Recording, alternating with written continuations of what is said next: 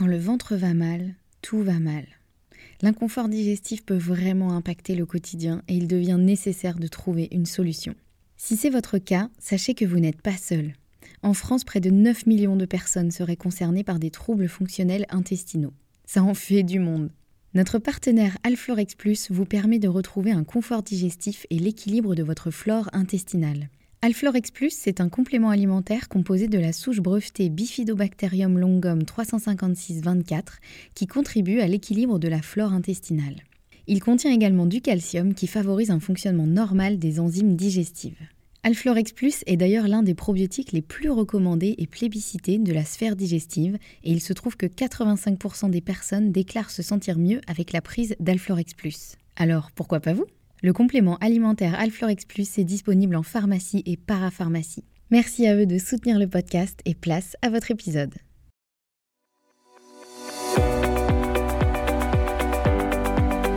Bonjour et bienvenue dans le podcast Bien dans mon ventre. Je suis Anne-Sophie Pasquet, je suis naturopathe et formée à la micronutrition et absolument passionnée de santé naturelle. Il y a quelques années, j'avais une digestion très compliquée et j'avais constamment mal au ventre. C'est à ce moment-là que j'ai commencé à m'intéresser à la santé naturelle et à modifier mon alimentation et mon hygiène de vie et ça a complètement transformé ma digestion et ma vie au global. J'ai alors décidé de me spécialiser dans le domaine du digestif, de l'alimentation et du microbiote pour pouvoir aider les autres à retrouver un ventre serein. Et je forme aujourd'hui également les naturopathes, nutritionnistes et autres professionnels de santé à la prise en charge des troubles digestifs. Aujourd'hui dans ce podcast, je te partage mes meilleurs conseils pour que tu puisses toi aussi te sentir au top, en pleine santé et te sentir bien dans ton ventre et dans ta vie. Maintenant c'est parti pour l'épisode du jour, bonne écoute Bonjour et bienvenue dans ce nouvel épisode de podcast sur la chaîne Bien dans mon ventre. On se retrouve aujourd'hui avec l'épisode numéro 65 et cet épisode sera une FAQ, autrement dit un épisode question-réponse. Je suis hyper contente de vous retrouver pour euh, ce nouvel épisode de podcast. Honnêtement, c'est vraiment euh, le podcast. Euh, autant vous savez, il y a des choses dont on se lasse un peu rapidement. Enfin, moi en tout cas, j'ai tendance à me lasser assez vite de certaines choses. Autant vraiment enregistrer des épisodes de podcast, j'adore ça. Et j'envisage même de vous faire des épisodes un petit peu bonus entre les épisodes chaque semaine. Des épisodes plus courts qui seraient un peu peut-être comment dégommer une idée reçue sur la santé ou des choses comme ça. J'y réfléchis encore. Je vous, tease un peu le truc. Mais euh, voilà, en tout cas, vraiment, enregistrer des podcasts, euh, moi, c'est vraiment un kiff. J'espère que ça se ressent dans les épisodes. Et en tout cas, j'ai de plus en plus de vos retours hyper positifs sur le podcast. Et vraiment, ça me fait tellement chaud au cœur à chaque fois. Et de savoir que je vous accompagne un peu euh, dans votre quotidien, sur votre trajet pour aller au travail, pour aller récupérer les enfants à l'école ou en faisant la vaisselle, en faisant votre sport. Franchement, c'est trop bien. Et je trouve que c'est c'est vraiment l'avantage euh, du podcast. Moi, c'est comme ça en tout cas que je le consomme. C'est vraiment un peu euh, dans mon quotidien, euh, comme ça, ça, ça m'accompagne. Et, et, voilà, je suis hyper contente si ce podcast peut vous aider à vous sentir mieux dans votre ventre et dans votre vie. Voilà, c'était une petite introduction gratitude. Pour revenir sur la thématique de cet épisode, donc ouais, j'avais envie de faire un petit épisode questions-réponses, donc FAQ, foire aux questions, parce que bah, j'aime toujours bien vous, demander en gros bah, de quoi euh, euh, de quoi vous avez envie que je parle et surtout euh, bah, quelles sont vos questions, quelles sont vos questions brûlantes du moment. Donc je vous ai demandé sur Instagram vos questions et également sur Telegram. Si vous ne me suivez pas encore sur Telegram, je vous invite fortement à le faire. J'avoue que j'ai eu un peu envie dernièrement de me détacher d'Instagram parce que déjà moi en tant que consommatrice, euh, je trouve que j'y passe trop de temps. Je vous en parlais dans un épisode sur euh, la nourriture intellectuelle. Je vous remettrai le lien euh, vers cet épisode-là. c'est voilà, c'est vraiment une volonté que j'ai, même si sur Instagram je suis des comptes qui m'intéressent vraiment, qui partagent des choses chouettes. Je trouve que j'y passe quand même trop de temps et vous voyez, je, je suis du genre à dire par exemple que euh, j'ai pas assez de temps pour euh, lire ou pour faire euh, X choses dans ma journée. Et au final, je me rends compte que parfois je passe une demi-heure, trois quarts d'heure, une heure, voire plus sur Instagram par jour. Ce qui est pas non plus dramatique. Hein. Je pense qu'il y a beaucoup de gens qui passent encore plus de temps. mais je trouve que c'est déjà beaucoup, même si j'y passe quand même une partie de mon temps pour le travail, hein, puisque je poste des choses sur Instagram. Mais voilà, j'avais envie d'y passer moins de temps parce que j'ai envie de dédier plus de temps à autre chose. Et du coup, j'avais envie de migrer un peu, alors ce qui veut pas du tout dire que j'arrête euh, Instagram, mais euh, vous m'y verrez peut-être euh, un petit peu moins. Enfin, c'est sûr même, vous m'y verrez moins. D'ailleurs, vous avez peut-être dû le remarquer si vous me suivez sur Instagram depuis quelques semaines. C'est vrai que j'y suis beaucoup moins active. Je poste par-ci par-là quelques stories, mais voilà, c'est vraiment beaucoup moins qu'avant. Et en fait, j'ai eu envie de migrer vers un un média qui n'est pas sous un forme de sous une forme de euh, de flux d'actualité. Vous voyez comme euh, Instagram Facebook euh, même YouTube maintenant mais plus un, média sur lequel en gros vous, vous choisissez de vous abonner de vous abonner au canal de quelqu'un.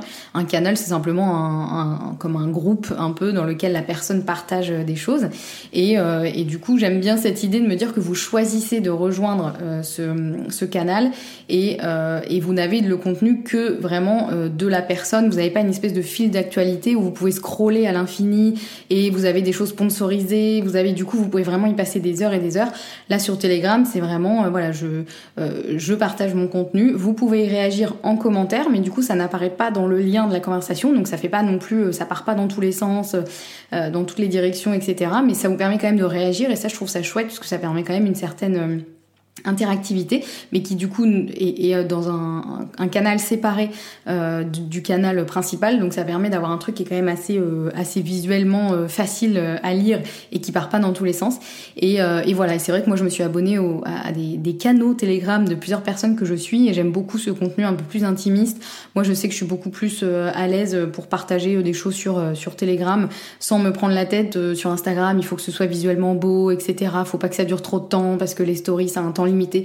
Bref, j'ai de moins en moins envie de partager sur ce média, alors que sur Telegram, je peux faire des audios, des vidéos, des textes, des sondages, euh, voilà, et avoir aussi euh, vos réactions. Donc bref, j'aime beaucoup ce euh, média, donc je vous invite fortement, si vous avez envie d'avoir plus d'infos, de partage, de pouvoir aussi me poser vos questions, etc., je vous invite à m'y rejoindre. Le lien est en description de cet épisode.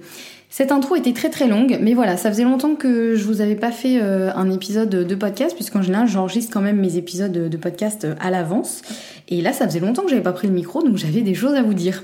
Ceci étant dit, donc je vous ai demandé euh, sur Instagram et sur Telegram vos questions pour cette FAQ.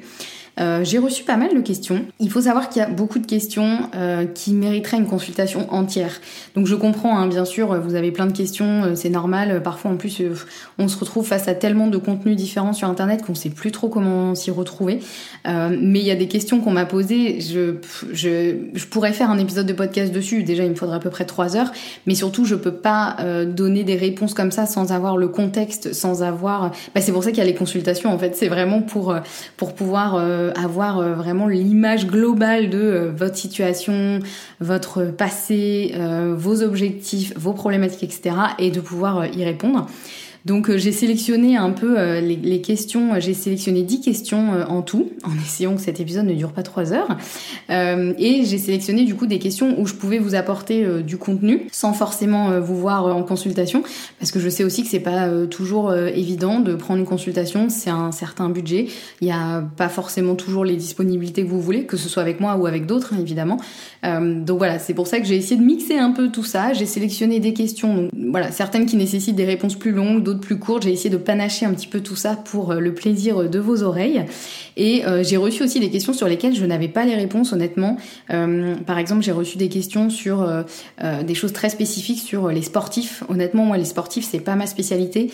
étant moi-même pas vraiment une grande sportive, j'essaye de, bouger, de faire le, de l'activité physique au quotidien le plus possible. Mais voilà, j'ai pas une grosse expérience du sport et c'est pas un domaine sur lequel je me suis spécialisée. Donc, je pourrais apporter des réponses, mais du coup, ça resterait des choses quand même assez, euh, assez génériques. Et je pense que vous êtes quand même là pour avoir des choses un petit peu plus pointues. Donc euh, voilà, il y, y, a plein de questions que je n'ai pas sélectionnées. Déjà parce que j'aurais pas pu toutes les traiter dans un épisode, à moins que vous ayez 5 heures devant vous. Moi, je peux vous faire un épisode de 5 heures, mais bon, voilà, je suis pas sûre que vous ayez envie d'écouter ça. Et puis, euh, et puis voilà, aussi parce que j'ai sélectionné des questions sur lesquelles je, je peux quand même vous apporter du contenu un peu spécifique. Et je vous propose de démarrer sans plus tarder.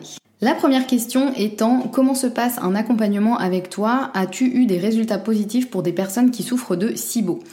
Entre parenthèses, guérison. Alors ça fait deux questions en une, mais euh, je l'ai modulé en, une question.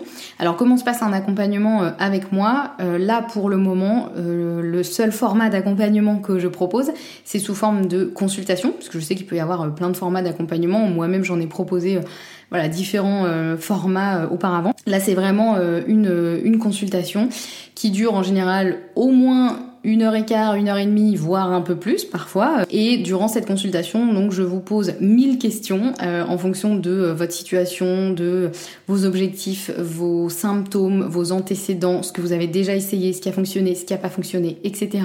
On vraiment on décortique tout ça euh, ensemble avec une certaine cohérence. Hein, c'est pas juste un questionnaire avec des questions que je suis bêtement. C'est vraiment voilà, j'essaye à chaque fois de creuser là où il y a où il y a besoin de creuser et aussi en fonction de de ce dont vous, vous avez euh, besoin et euh, envie à ce moment-là. Euh, bien sûr, je m'adapte évidemment aussi à la personne. Si quelqu'un vient et me dit, en fait, je veux tout changer dans ma vie parce qu'il n'y a plus rien qui va, enfin, en termes de santé, évidemment, moi je suis pas là pour régler les autres problématiques, ben, forcément, je vais aussi pouvoir donner beaucoup plus de, conseils que quelqu'un qui me dit, je veux uniquement des conseils sur l'alimentation. Et c'est ok aussi, hein, il n'y a pas de souci. Simplement, je pourrais pas donner que des conseils sur l'alimentation puisque la naturopathie, ce n'est pas que ça même si c'est une grande porte d'entrée, mais ce n'est pas que ça. En naturopathie, on a 10 techniques différentes, dont les trois principales sont l'alimentation, la gestion du stress et l'exercice physique. Euh, et ensuite, il y en a d'autres. Donc évidemment, de toute façon, mon accompagnement euh, s'accompagne. Mhm. c'est à peu près cohérent de euh, conseils euh, qui vont être euh, sur, sur les différentes techniques naturopathiques que l'on a. Je sélectionne, je vous donne pas des conseils sur les 10 parce que les 10 sont pas forcément du tout applicables à chacun. Mais en, gros, tout ça pour dire que j'adapte aussi beaucoup les conseils que je donne en fonction de la demande de la personne. Ça, c'est c'est quand même important. et ensuite, après la consultation, je vous envoie un peu un compte rendu qui va reprendre les grandes lignes de ce qu'on s'est dit. Euh, et euh, si besoin, euh, d'autres conseils supplémentaires, peut-être par exemple certains compléments alimentaires. Moi j'aime bien toujours revérifier à tête reposée, éventuellement contacter les labos si j'ai des questions, etc. pour être sûr de vous donner le ou les complémentaires qui sont vraiment utiles pour vous. J'essaye d'en donner le moins possible parce que j'ai pas envie que les gens se retrouvent à prendre 10 gélules différentes, ne sachent plus qui est pourquoi, etc. Et puis surtout, bah, il faut pas tout baser sur les compléments alimentaires. Hein. Il y a aussi euh, on va dire que ça c'est un des piliers, mais euh, mais il n'y a pas que ça. Donc euh, voilà, en gros, comment se passe l'accompagnement avec moi? Si vous êtes ok et si je sens que c'est pertinent pour vous, je peux vous proposer de faire des tests supplémentaires. Comme par exemple une analyse de microbiote ou de demander à votre médecin une prise de sang particulière, ou ça peut être, je sais pas moi, d'autres tests différents qui en revanche en général sont faits par des labos euh, indépendants, souvent des laboratoires qui sont en Belgique, donc c'est pas remboursé par la sécurité sociale, donc c'est un petit budget. Donc c'est pour ça que je le propose vraiment que quand ça me paraît pertinent, et après vous êtes évidemment libre de les faire ou de ne pas les faire. Moi ça ça changera pas mon accompagnement dans le sens où je vais quand même tout tout euh, donner ce que je peux pour euh, vous aider. En revanche, c'est clair que quand je sens que c'est nécessaire et qu'on peut aller faire des tests un petit peu plus poussés, euh, là évidemment, ça me permet d'avoir un accompagnement qui est encore plus ciblé et, et qui va vraiment permettre d'avoir de répondre encore plus à vos besoins. Mais c'est pas une obligation, mais voilà, si c'est si c'est pertinent, ça peut être intéressant. As-tu donc pour le, la suite de la question qui était as-tu eu des résultats positifs pour des personnes qui souffrent de SIBO? Eh bien c'est difficile à, répondre à cette question. Euh, déjà tout simplement parce que en fait là pendant euh, un certain temps je n'ai pas fait de consultation notamment pendant que je me formais à la micronutrition parce que j'avais besoin de pouvoir un peu tout reposer à plat entre ce que j'avais appris de la naturopathie et de la micronutrition, pouvoir un peu combiner les deux. Ce que j'ai réussi à faire du coup cette année, mais l'année dernière j'étais en formation toute l'année, donc j'ai fait assez peu de, consultations. Et avant, je ne prenais pas en charge les SIBO parce que je me sentais pas du tout capable de le faire. Donc depuis cette année, effectivement, j'ai réouvert les consultations et j'ai des personnes qui viennent me voir qui ont ou qui suspectent un SIBO. En revanche, il faut savoir que déjà pour vraiment détecter un SIBO, c'est un test qui se fait en, en, Donc là, il faut voir avec euh, votre médecin ou votre gastro-entérologue pour qu'il vous, fasse une ordonnance, etc. Donc là, ce n'est pas euh, entre mes mains. Et euh, ensuite, normalement, le médecin vous accompagne pour ça, c'est-à-dire que quand, il y a un SIBO, normalement, il faut proposer une antibiothérapie ciblée, c'est-à-dire qu'on va prendre des antibiotiques, mais vraiment très ciblés pour cette problématique-là. C'est pas des antibiotiques à spectre large ou les mêmes qu'on va utiliser pour, euh, je sais pas, une angine par exemple. Euh, donc je suis pas toute seule à accompagner dans le cadre d'un SIBO. Normalement, on peut le faire en, phytothérapie, etc. Mais moi, je le conseille pas forcément parce que parfois, euh, surtout dans le cas du SIBO, les antibiotiques sont quand même euh, importants pour le coup. encore une fois, là, on parle vraiment d'antibiotiques très spécifiques. Hein. donc là, moi, je ne peux pas délivrer d'antibiotiques et je suis pas formée à ça et je ne peux pas faire d'ordonnance. Donc là, c'est vraiment le médecin qui gère ça. En revanche, moi, je peux intervenir sur bah, tout ce qui va être effectivement refonte alimentaire, euh, tout ce qui va être hygiène de vie, tout ce qui va être suivi aussi, parce qu'en complément alimentaire, en phytothérapie, etc., on peut quand même faire plein de choses. Euh, il faut aussi refaire la flore, ça les médecins ils pensent pas toujours, donc euh, voilà. Du coup, je peux accompagner sur sur tout tout l'aspect, on va dire global du SIBO. Euh, donc voilà, mais pour répondre à la question, effectivement, est-ce que j'ai déjà eu des résultats positifs pour des personnes qui souffrent de SIBO? Euh, Non, pas encore, puisque euh, j'ai repris les consultations il y a quelques mois seulement, et un SIBO, bah, ça se se guérit pas du jour au lendemain. Et là, pour le coup, je n'ai pas encore accompagné vraiment une personne de A à Z sur sur un SIBO. Il faut savoir aussi, petite précision, que euh, le SIBO c'est un peu comme la candidose, c'est un peu un truc euh, honnêtement c'est pas hyper évident, c'est pas un truc où euh, on l'a, on prend un médicament, on l'a plus en fait. En général, c'est quelque chose qui est lié au terrain, qui est lié à un problème systémique, vraiment du, du, système digestif. Donc en général, c'est des choses qui ont tendance à revenir. Donc c'est pour ça que, euh, alors je dis pas qu'on ne peut pas guérir d'un SIBO, pas du tout, mais il faut savoir que il faut quand même être prêt à mettre en place des choses. C'est-à-dire qu'il faut pas juste se dire ah bah j'ai un SIBO, je prends un antibiotique, hop tout va mieux, je n'ai rien à changer. Non, pas du tout. En fait, c'est vraiment lié aussi à l'hygiène de vie, etc. Donc ce sera important de, de aussi comprendre que on n'en guérit pas comme ça en une semaine euh, et que euh, il va quand même falloir mettre en place un vrai travail euh, derrière pour travailler sur ce qu'on appelle le terrain. Donc c'est-à-dire bah, tout ce qui fait la personne euh, ses bagages, son hygiène de vie, euh, etc. Donc euh, voilà, du coup c'est une prise en charge qui est quand même assez assez globale, parfois assez longue. donc voilà, j'espère avoir répondu à la question. Je sens que cet épisode va être assez long, donc j'espère que vous êtes bien installés, sachant qu'il y a des réponses, vous allez voir, il y a des questions qui nécessitent des réponses bien plus courtes. Là je vous ai mis un peu les, en première les, les grosses questions. Euh, question numéro 2, du coup, euh, que mettre en place pour produire à nouveau des enzymes digestives de bonne qualité la personne me dit entre parenthèses, je suis obligée de faire régulièrement des cures. Alors c'est une très bonne question. Euh, je vais avoir plusieurs réponses sur ça. Déjà, est-ce qu'on est sûr ici qu'il s'agit vraiment d'un problème d'enzymes et non pas d'un problème d'acidité de l'estomac?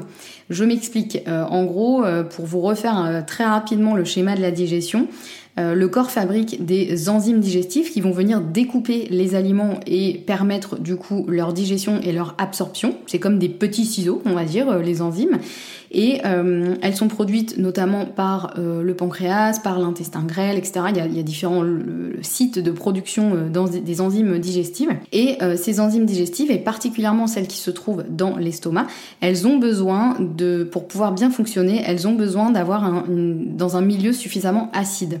En fait, vous, voyez, c'est comme les enzymes, c'est comme des petits ciseaux et en fait, quand l'estomac n'est pas assez acide, c'est comme si vous aviez mis un, une protection en plastique sur les lames du ciseau. Donc vous avez beau essayer de couper, euh, vous n'allez pas couper grand chose, hein à part peut-être de la pâte à modeler. Euh, mais du coup, il faut voir, euh, voilà, c'est pour ça que, comme je vous disais, il y a des questions qui nécessiteraient clairement des, consultations en entière, puisqu'en fait, souvent, une question en amène plein de, ma part. Donc là, ma première question déjà, ce serait est-ce qu'on est certain que c'est juste qu'il n'y a pas assez d'enzymes ou qu'elles ne sont pas de bonne qualité? Ou est-ce que ce ne serait pas simplement que l'estomac n'est pas assez acide et que donc ces petites enzymes ne peuvent pas s'activer? Ça peut expliquer le fait que quand on fait une cure d'enzymes, particulièrement si on prend des enzymes mycéliennes, c'est-à-dire qui viennent euh, de champignons, celles-ci elles sont capables de fonctionner à n'importe quel pH. Donc même si vous avez l'estomac qui n'est pas suffisamment acide, eh bien les enzymes pourront quand même fonctionner. Donc ce qui fait que quand on fait une cure d'enzymes par exemple mycélienne, on se sent mieux parce qu'effectivement on digère mieux vu qu'on a retrouvé nos petits ciseaux pour découper les aliments, sauf que ça n'a pas réglé le problème en fait. Et du coup, on a l'impression que euh, ce sont les enzymes qui, nos enzymes à nous, qui fonctionnent pas bien et que finalement, bah, quand on fait une cure, ça va mieux. Sauf qu'en fait, le problème, c'était peut-être juste qu'il y avait un manque d'acidité de l'estomac et donc que nos enzymes ont beau être de qualité, elles n'arrivent juste pas à fonctionner. Donc euh, voilà, je vous ai d'ailleurs fait un épisode entier sur euh, l'acidité de l'estomac. Je vous remets le lien aussi en description de l'épisode si vous souhaitez en savoir plus. Mais voilà, en général, quand il y a un problème d'enzymes digestives, c'est le premier truc à regarder, c'est est-ce que vraiment le problème vient de là? Et puis aussi, euh, j'aurais plein d'autres questions à poser à cette personne, c'est de dire aussi qu'est-ce qui lui fait dire que c'est un problème d'enzyme? Euh, quels sont les symptômes euh, de la digestion, parce qu'en fonction des symptômes, on peut un peu imaginer d'où vient réellement le problème.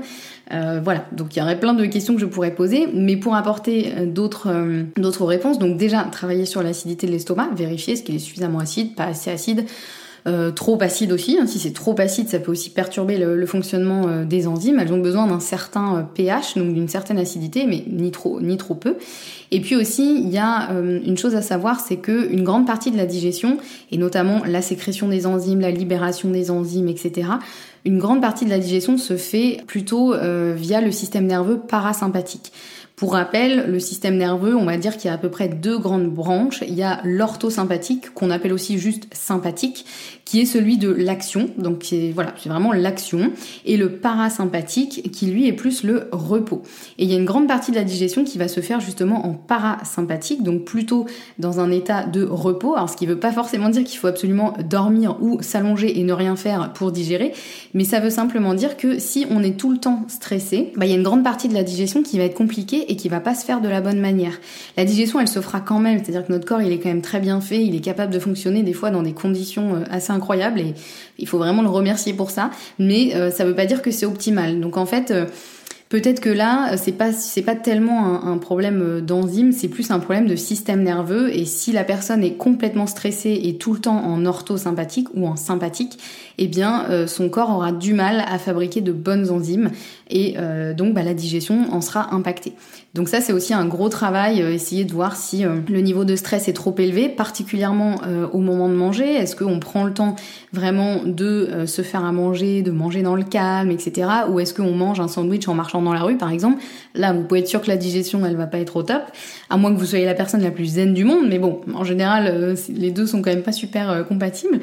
donc voilà, c'est pour ça qu'il faut aussi, souvent, on pense qu'il faut travailler en fait sur une chose alors qu'en fait il faut aller travailler un peu à côté et vous voyez là on parle d'enzymes digestives alors qu'en fait ça se trouve le souci il est au niveau de l'estomac et ou au niveau du système nerveux puisqu'en plus les deux sont quand même très très liés euh, donc voilà c'est parfois un problème plutôt de, de stress et euh, de voir si effectivement euh, ça fonctionne bien ou pas et puis ensuite j'aurais aussi d'autres questions à, à, poser à cette personne notamment quels aliments elle a l'impression de ne pas digérer puisque ça ça va jouer aussi ça va permettre aussi de savoir est-ce que c'est plutôt les enzymes pour digérer certains aliments c'est plutôt les lipides, les produits laitiers, etc. Et en fonction, ça peut permettre aussi d'ajuster.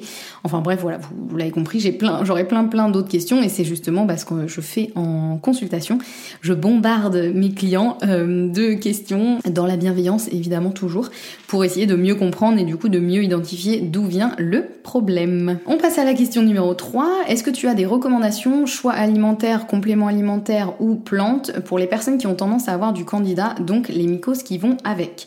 Alors c'est une vaste, vaste question. La candidose, hein, c'est quand même un sacré sujet, un peu comme le SIBO. Euh, c'est un sujet qui est hyper complexe euh, parce que en fait, encore une fois, c'est vraiment une question de terrain. Euh, il y, a, des personnes en fait dont le terrain va se déséquilibrer et donc ça va laisser la place, on va dire, à, euh, une candidose, donc à une prolifération du candidat albican. Et souvent, la chose qu'on dit aux personnes qui ont une candidose, c'est il suffit d'arrêter le sucre et, tout ira bien. Ou à l'inverse, on leur dit ah si vous avez une candidose, c'est parce que vous mangez trop de sucre. Et donc en plus, on les fait culpabiliser. Alors certes, évidemment, le sucre aura un impact sur la candidose sur le terrain plus ou moins propice à cette, ce développement de cette candidose ou pas, mais le sucre ne suffit pas. C'est pas juste parce que vous vous gavez de sucre que vous allez avoir une candidose, parce qu'il y a des personnes qui mangent des quantités astronomiques de sucre et qui n'ont pas de candidose, et à l'inverse, des personnes qui mangent assez peu de sucre finalement et qui développent quand même une candidose. En fait, la candidose, bon, je pense que je vous ferai un épisode entier sur ça, mais c'est très lié euh, à l'état de stress de la personne, à l'état de fatigue, à l'état aussi, bien évidemment, du microbiote. Tout part de là. En fait, ça va dépendre si votre microbiote laisse la place au candidat de se développer un petit peu trop, ou si vous avez les bonnes bactéries qui vont un peu le remettre à sa place et lui dire, toi, tu restes là et tu arrêtes de te développer. Euh, voilà, il y a aussi certaines bactéries qui, qui fonctionnent un peu en équipe avec euh, avec le candidat albican, qui vont un peu se s'auto, euh, enfin se nourrir mutuellement. C'est un peu, il se passe des trucs, c'est un peu la mafia dans, dans les intestins. c'est pour ça aussi qu'il y a parfois des candidoses qui sont liées à des SIBO parce qu'en fait les deux vont un peu euh, s'auto-entretenir euh, l'un et l'autre. Donc en gros, alors au niveau complément alimentaire, je préfère pas faire de recommandations parce que ça, ça va vraiment dépendre de chaque personne. Voilà, il y a des labos qui font des choses bien, mais ça va vraiment dépendre de, chaque personne. Évidemment, si vous êtes euh, plutôt sujet ou sujette aux mycoses, essayez de limiter tout ce qui va être sucre et tout ce qui est fermentant j'allais dire fermenté, mais c'est plutôt tout ce qui va être fermentant.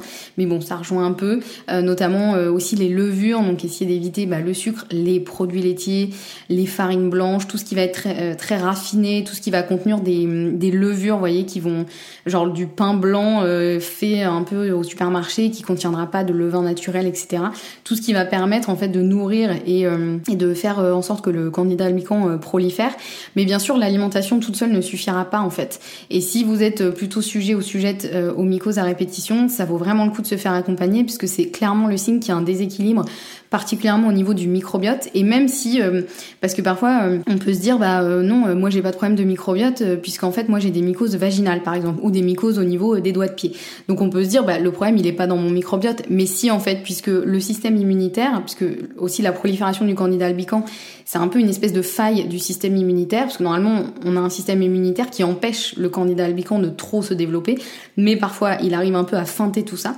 Et en fait, le, la défense immunitaire, euh, sa base, sa tour de contrôle, c'est l'intestin. Donc si jamais il y a euh, une mycose qui se développe, même si c'est au niveau euh, vaginal, même si aussi au niveau du pied ou ailleurs, c'est quand même le signe qu'il y a un souci au niveau de l'intestin. Donc c'est pour ça qu'il faut vraiment faire un travail sur l'intestin, éventuellement prendre certaines plantes qui vont permettre de limiter la prolifération du candidat, mais ça c'est pareil, c'est vraiment du cas par cas. Et puis euh, il faut faire attention avec ça parce qu'il y a certaines plantes qui vont à la fois éliminer le candidat albican mais aussi des bonnes bactéries du microbiote. Donc c'est pour ça qu'il faut aussi réensemencer en même temps le microbiote pour rééquilibrer tout ça. Bref, vous l'aurez compris, c'est assez complexe. Donc sur cette question-là, j'avoue que la seule, les seules infos vraiment précises que je peux vous donner pour peut-être vous déculpabiliser si c'est si c'est votre cas, c'est que tout n'est pas basé sur le sucre, contrairement à ce qu'on peut entendre. Il faut aussi vraiment faire attention à son niveau de stress, évidemment travailler son microbiote et aussi euh, voir pourquoi pas s'il n'y a pas un polymorphisme génétique au niveau du gène FUT2. Ça, je vous en parlais aussi dans un épisode, parce que il est vrai que quand il y a une mutation du gène FUT2, il y a un moins bon mucus qui est sécrété au niveau de l'intestin, et donc ça peut entraîner aussi une prolifération plus euh, facile du candidat albican. Donc ça peut être intéressant d'aller faire des tests à ce niveau-là. Euh, voilà, cette question elle est pas évidente parce que euh, encore une fois il y aurait tellement de choses à dire et puis ça va tellement dépendre de, chaque cas. J'ai envie de dire il y a autant de candidats que de personnes. Donc voilà, un petit peu ce que je peux vous en dire. Question numéro 4. Quelle est ton opinion sur les miam aux fruits Perso, ils me réussissent bien au petit-déj, je n'ai plus de coups de barre ni de fringales dans la matinée et mon énergie est constante. Ce n'était pas le cas avant quand je prenais des tartines de pain complet avec du beurre. Alors j'ai effectivement déjà partagé sur Instagram un peu mon avis sur le miam aux fruits il y a quelques jours. Et, euh, et c'est vrai que j'étais un peu catégorique dedans à dire que pour moi le miam aux fruits c'était euh, c'est un peu un no-go. Alors je modérerai un peu ma réponse euh, dans le sens où le miam aux fruits, c'est un peu un truc qui est hyper connu en naturopathie, qui est aussi beaucoup recommandé par euh, beaucoup de naturopathes que moi je recommande pas euh, du tout, dans le sens où déjà le vrai miam aux fruits, sa recette originelle, elle a été tellement modifiée au fil du temps qu'aujourd'hui il y a beaucoup de gens qui finalement se font juste une espèce de salade de fruits en se disant oui oui c'est un miam aux fruits, alors que pas du tout. Alors que la recette originelle, alors je la connais pas par cœur, mais en gros pour celles et ceux qui connaissent pas, vous pouvez la regarder hein, sur internet, mais encore une fois c'est parfois un peu dur de trouver la vraie recette. En fait la vraie recette originelle, elle était plutôt bien pensée. Du coup, la vraie recette, c'est une demi-banane écrasée, de l'huile de colza, des graines de lin, des oléagineux et ensuite des fruits par-dessus. Donc ça fait une espèce de, de bol, un peu salade de fruits avec, avec d'autres choses intéressantes dedans. Donc effectivement, c'est intéressant parce qu'il y a des oméga 3, il y a un peu de protéines avec les oléagineux, il y a du calcium, il y a des graines de sésame. Euh, enfin voilà, il y a, vraiment des choses intéressantes, mais souvent on le recommande euh, le matin. Et moi, pour moi, pour le matin, il y a beaucoup trop de glucides, donc ça fait un peu une espèce de pic de glycémie euh, infernale et, et ça peut être assez compliqué après pour, bah, pour pas avoir le coup de barre et les fringales, etc. Mais, euh, mais parce qu'il y a un grand mais, évidemment, déjà, il n'y a pas, euh, comment dire, je vous l'ai déjà dit plusieurs fois, mais il n'y a pas un type d'alimentation qui va convenir absolument à tout le monde ou qui va convenir à personne. Donc là, en l'occurrence, cette personne me dit qu'elle se sent mieux avec le miam aux fruits, et bah tant mieux, vraiment. Et c'est souvent ce que je dis aux gens, je dis souvent, mais Comment vous vous sentez en fait après avoir mangé ça? Si vous avez de l'énergie, vous n'avez pas de fringales, vous arrivez à tenir jusqu'au déj, bah très bien, c'est parfait. En revanche, si une heure après vous avez envie de dormir, bah là c'est pas génial. Et là en l'occurrence, la personne me dit qu'elle prenait des tartines de pain complet avec du beurre avant. Bah, dans les tartines de pain complet avec du beurre, il n'y a pas vraiment de protéines en fait. Donc euh, ça m'étonne pas trop que le miam aux fruits lui convienne mieux dans le sens où dans le miam aux fruits, il y a quand même beaucoup de bons gras, il y a un peu de protéines quand même un peu plus que dans le, le pain complet avec du beurre. Euh, donc pourquoi pas Et encore une fois, ça va dépendre aussi de la capacité digestive de chacun, etc. Moi perso, le miam aux fruits, je le recommanderais plutôt à la limite en goûter ou en dîner. Pourquoi pas euh, parce que euh, parce que là apporter beaucoup plus de glucides bah pourquoi pas. Après ça dépend de la digestion parce que le miam aux fruits il y a énormément de fruits donc énormément de fructose. Donc après il faut voir comment ça passe comment vous arrivez à le digérer. Et puis aussi ça va aussi dépendre des moments de l'année en fait puisque euh, si vous êtes sous les tropiques qui fait hyper chaud et tout ne mangez que des fruits quasiment bah oui bien sûr là votre corps il va adorer parce que parce que vous êtes en en, plus en meilleure énergie vitale, vous avez sûrement une meilleure digestion. Euh, vous êtes, c'est pas du tout le même contexte que si vous vous mangez un miam aux fruits par exemple en plein hiver dans le nord de la France. Bah là, il se peut que ça passe pas de la même façon. Donc il faut aussi prendre le contexte euh, en, compte et, euh, et, voilà. Donc pour résumer un petit peu ma réponse pour le miam aux fruits, ça dépend. Si vous mangez ça, que vous vous sentez super bien après, ben, tant mieux, continuez, c'est que ça vous fait du bien. Il faut aussi vraiment se, se fier à son ressenti. Voilà pour cette question. Question numéro 5, est-ce que tu as des recommandations pour s'assurer qu'on a assez de protéines dans son assiette quand on est nouvellement végétarien? Alors c'est une bonne question, effectivement. Et moi je trouve que la meilleure façon de le savoir, c'est un peu contraignant, mais c'est vraiment d'analyser tout ce qu'on mange sur euh, une journée, deux jours, trois jours, voire une semaine si vous êtes très motivé, euh, via notamment des applications. Il y a pas mal d'applications qui existent qui permettent de faire ça, comme euh, MyFitnessPal ou Yazio, un truc comme ça. Ou alors c'est un peu contraignant parce qu'il faut vraiment rentrer tout ce que vous mangez au gramme près pour que la machine puisse ensuite calculer le nombre de protéines, enfin les grammes de protéines que vous avez eu dans votre journée. Est-ce que par rapport à votre taille, votre poids et votre activité, est-ce que c'est suffisant, etc., etc. Parce que c'est vrai que des fois on a l'impression qu'on en a assez en fait on fait ce test avec l'application, on se rend compte qu'on n'en a pas assez du tout, ou inversement, on se dit oh là là j'ai pas assez de protéines, et finalement quand on fait l'analyse, bah en fait ça va. Donc c'est assez dur de se rendre compte, je trouve, parce que on n'a pas, euh, on, est un peu perdu même parfois de est-ce qu'il y a des protéines là-dedans, est-ce qu'il y en a pas, etc. Donc déjà la meilleure façon de, je trouve, c'est d'un petit peu de, de traquer euh, ce qu'on mange. Et puis ensuite, moi je conseillerais, euh, alors là si on parle de végétarien, donc pas végétalien, donc là je considère que la personne mange des œufs et des produits laitiers, bah, c'est de quand même pas mal miser euh, sur des, sources de protéines du coup euh, animales comme les œufs ou les produits laitiers. Alors pas trop les produits laitiers parce qu'après sinon on va tomber sur d'autres problématiques. Mais euh, voilà, un peu un peu de temps en temps, il n'y a, y a, pas de souci, ça apporte quand même des protéines, des bons gras, etc. Euh, les œufs, c'est quand même génial en termes de, de sources de protéines.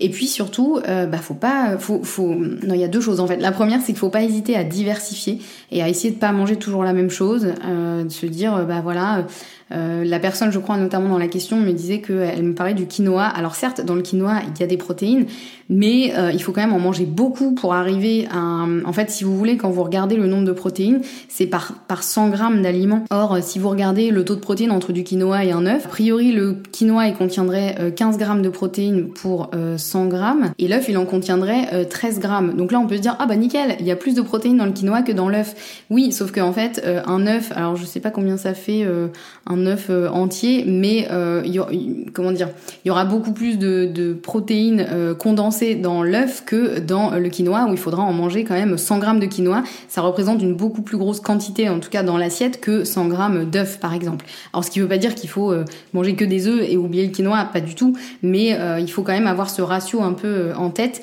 et pas hésiter à multiplier les sources de protéines. Pourquoi pas en mettre plusieurs dans l'assiette, par exemple se faire, bah, pourquoi pas du quinoa, mais rajouter du tofu avec ou euh, un peu de hum, légumineuses ou d'oléagineux, euh, etc. Et le deuxième point, c'est que si vous n'êtes pas sûr ou si vous faites beaucoup de sport ou si vous avez un besoin d'un apport en protéines euh, très important, faut pas hésiter parfois à céder de protéines en poudre. moi, c'est quelque chose que je fais de temps en temps. Je me fais un petit un petit euh, smoothie ou simplement un petit euh, shaker comme euh, comme les grands sportifs. Je me prendrais presque pour une, grande sportive. Où du coup je mélange de la protéine végétale en poudre. En général c'est protéines de chanvre ou de riz ou de pois des choses comme ça et euh, avec du lait végétal et un peu de cacao ou des choses pour un petit peu euh, aromatiser. Alors sans baser uniquement son régime alimentaire sur ça, évidemment, mais ça peut aider les jours où on sent qu'on n'a pas eu assez de protéines ou qu'on n'aura pas assez de protéines, bah, ça peut aider de se prendre ça en plus de son repas le matin, le midi ou le soir, euh, au choix. Moi, je conseille plutôt le matin ou le midi, mais si jamais vous vous rendez compte le soir que vous avez eu quasiment pas de protéines dans votre journée parce que vous n'étiez pas chez vous ou vous n'avez pas pu euh, en consommer, bah ça peut être intéressant aussi de vous faire euh, une petite supplémentation comme ça pour vous assurer effectivement d'en avoir suffisamment. Voilà, question numéro 6. Est-il préférable de consommer du café ou de la chicorée? Alors, euh, encore une fois, je vais vous faire une bonne réponse de normande et de naturopathe, c'est-à-dire ça dépend. Les deux ont des avantages et des inconvénients. Alors oui, le café aura sûrement plus d'inconvénients euh, dans le sens où euh, bah, le café c'est quand même un, excitant, donc si on a un système nerveux un petit peu sensible, on évitera d'en consommer trop. Et puis le café, il peut aussi fortement perturber la digestion. Il va avoir tendance à acidifier un petit peu tout ça, à stimuler le péristaltisme. Donc si on a déjà un transit plutôt accéléré, on évitera quand même de consommer trop de café. Mais en même temps, dans le café, il y a aussi des choses qui peuvent être euh, intéressantes. Il y a certains, euh, certains composés qui peuvent effectivement euh, être, être intéressants.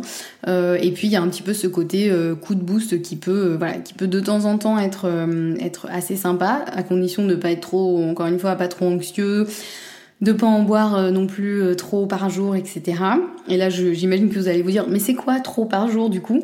Moi, en général, je recommande à mes clients un café ou deux grands maximum par jour. Au-delà, j'estime que c'est trop en fait pour votre système nerveux. Encore une fois, ça va dépendre si vous êtes plutôt quelqu'un de très zen ou de très anxieux, euh, etc. Euh, et la chicorée, elle, pour le coup, elle a quand même l'avantage d'être un prébiotique, c'est-à-dire qu'elle va venir nourrir euh, les bonnes bactéries de votre intestin. Donc ça, euh, c'est plutôt chouette. Après, elle plaît pas à tout le monde, hein. le goût ne plaît pas à tout le monde, et surtout quand on essaye de remplacer le café par la chicorée, ça peut être un peu frustrant, surtout si vous aimez vraiment le goût du café, parce que soyons honnêtes, ce sera pas le même avec la chicorée. Mais c'est vrai que la chicorée, elle a pas de d'effet excitant, hein, puisque du coup elle ne contient aucune substance euh, excitante euh, et euh, elle a cet avantage de d'être un, un, prébiotique. Donc effectivement, si je devais choisir au niveau santé, clairement j'irais plutôt vers la chicorée, mais je sais aussi que dans la vie tout n'est pas blanc, tout n'est pas noir. Donc j'ai envie de dire ça dépend. L'idéal c'est de consommer déjà ce qui vous fait plaisir, ça c'est important et puis dans des quantités euh, raisonnables, puisque la, chicorée, elle peut aussi avoir cet inconvénient que comme c'est un prébiotique, elle peut euh, un petit peu perturber le transit si on a vraiment un microbiote déséquilibré ou qu'on n'a pas l'habitude. Donc à vous de voir si euh, vous aimez ça, si ça passe, si ça vous fait du bien, eh bien allez-y avec grand plaisir. et si ça vous permet de remplacer certains de vos cafés par de la chicorée, eh bien allez-y, c'est plutôt une bonne nouvelle. Euh, question numéro 7, faut-il se supplémenter toute l'année en vitamine D ou faut-il faire une pause durant l'été?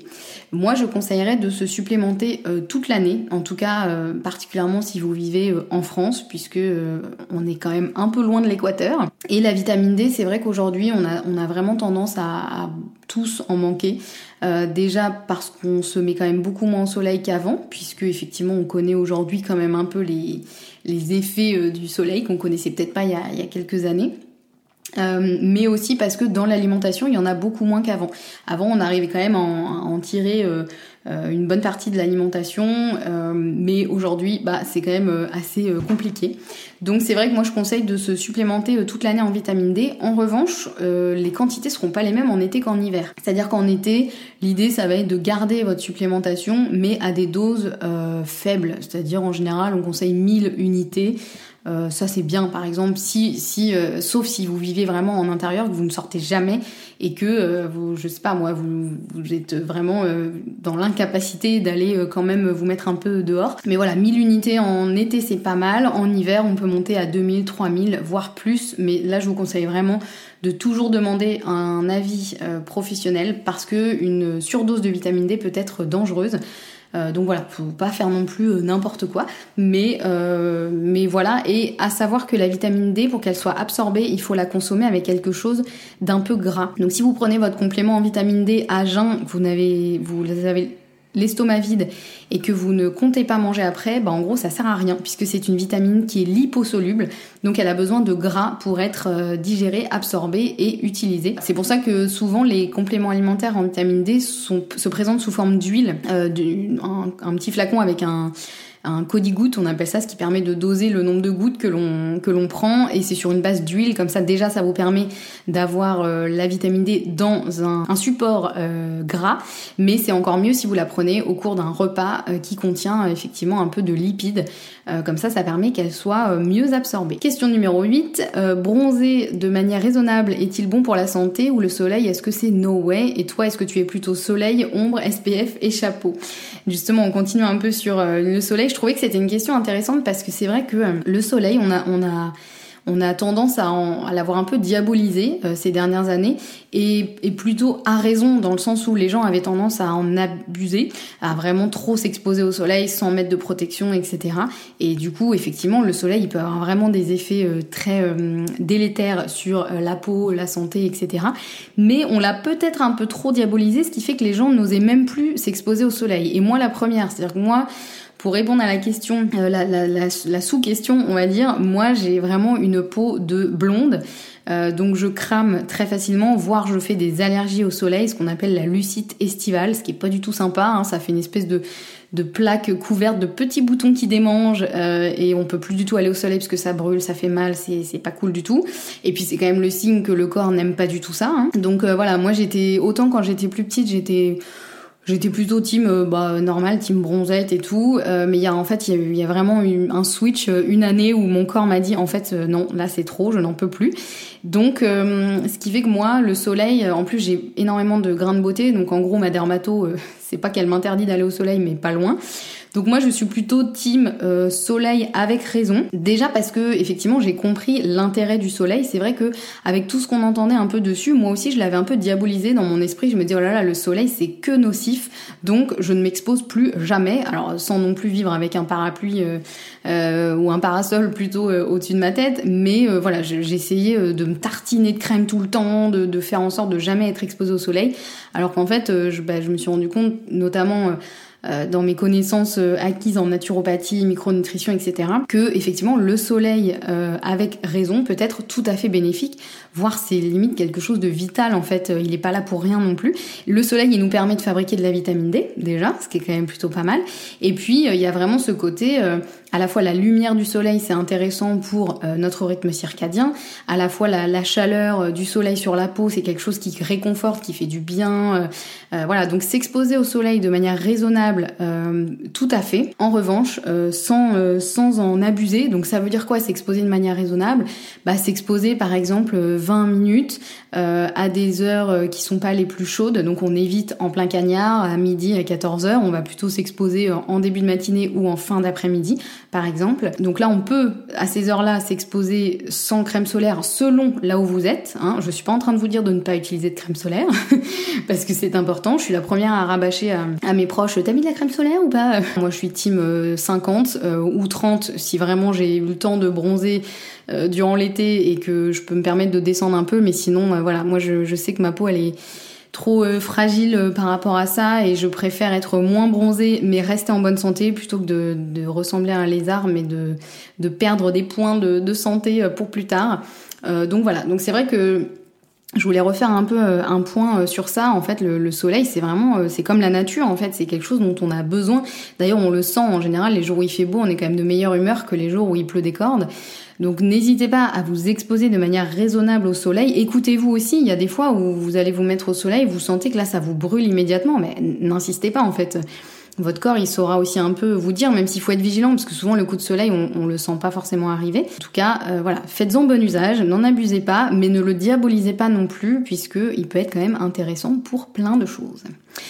Question numéro 9. As-tu des conseils naturels pour les personnes en aménorrhée hypothalamique? Alors c'est un vaste sujet j'ai l'impression de vous dire ça à chaque question, mais, c'est un peu vrai en fait. Chaque sujet, il y a tellement de choses à dire.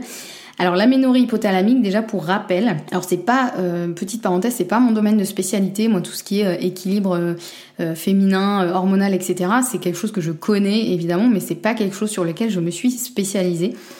mais de ce que j'en sais quand même et de ce que je peux vous en dire, l'aménorrhée hypothalamique, c'est en fait quand une personne n'a plus ses règles, je crois que c'est pendant au moins trois mois, alors que euh, tous les examens sont ok. Et en fait, c'est simplement que cette personne, elle est dans un tel état de euh, stress, euh, surmenage ou euh, sous-alimentation que le corps se met en pause en fait. Et du coup, le, on appelle ça aménorrhée. Donc aménorrhée, ça veut dire l'arrêt des règles. Hypothalamique, parce qu'en fait, c'est l'hypothalamus qui va un petit peu faire le chef d'orchestre de, des hormones. Donc c'est lui qui va signaler la sécrétion des hormones pour lancer le cycle menstruel, lancer l'ovulation, etc. Et donc ensuite avoir avoir les règles. Euh, mais quand il y a effectivement un état de, trop de stress, de pas assez d'alimentation, etc., eh bien le corps se met en pause, se met en état de, de stress tellement intense que euh, il se dit là c'est pas le moment de se reproduire, là le moment c'est de survivre. Enfin la priorité c'est de survivre. Du coup dans ces cas-là, euh, eh bien effectivement le cycle menstruel s'arrête euh, parce que ben le corps n'est pas en état effectivement de se reproduire. Et en fait le problème c'est que ça peut arriver chez des personnes qui ont l'impression de tout bien faire, c'est-à-dire que là je vous ai dépeint un peu le tableau, vous imaginez la personne dans un état pas possible, mais en fait il suffit que une personne, euh, particulièrement une femme, en tout cas une personne qui a ses règles, euh, décide de, euh, je sais pas moi, perdre du poids par exemple, donc elle réduit son apport alimentaire, elle se met au sport, euh, elle développe un peu une espèce d'obsession pour pour ça, pour tout bien faire, etc. Ben en fait elle va se mettre dans un tel état de stress pour son corps que le corps se dit là c'est stop, parce que si on réduit à la fois ses apports alimentaires qu'on se remet au sport, bah déjà il y a un déséquilibre, parce qu'en fait quand on quand on fait du sport, on, augmente normalement les, besoins en apport alimentaire, puisque bah, on va brûler plus de calories, on a besoin de reconstruire les muscles, etc. Donc si on mange moins et qu'on fait trop de sport et qu'en plus c'est quelque chose qui nous stresse et que vraiment on devient hyper rigide et que si on n'a pas fait notre séance de sport, on a l'impression que le monde va s'écrouler, bah en fait on est en méga stress. Du coup le corps s'arrête, enfin le corps s'arrête, j'exagère.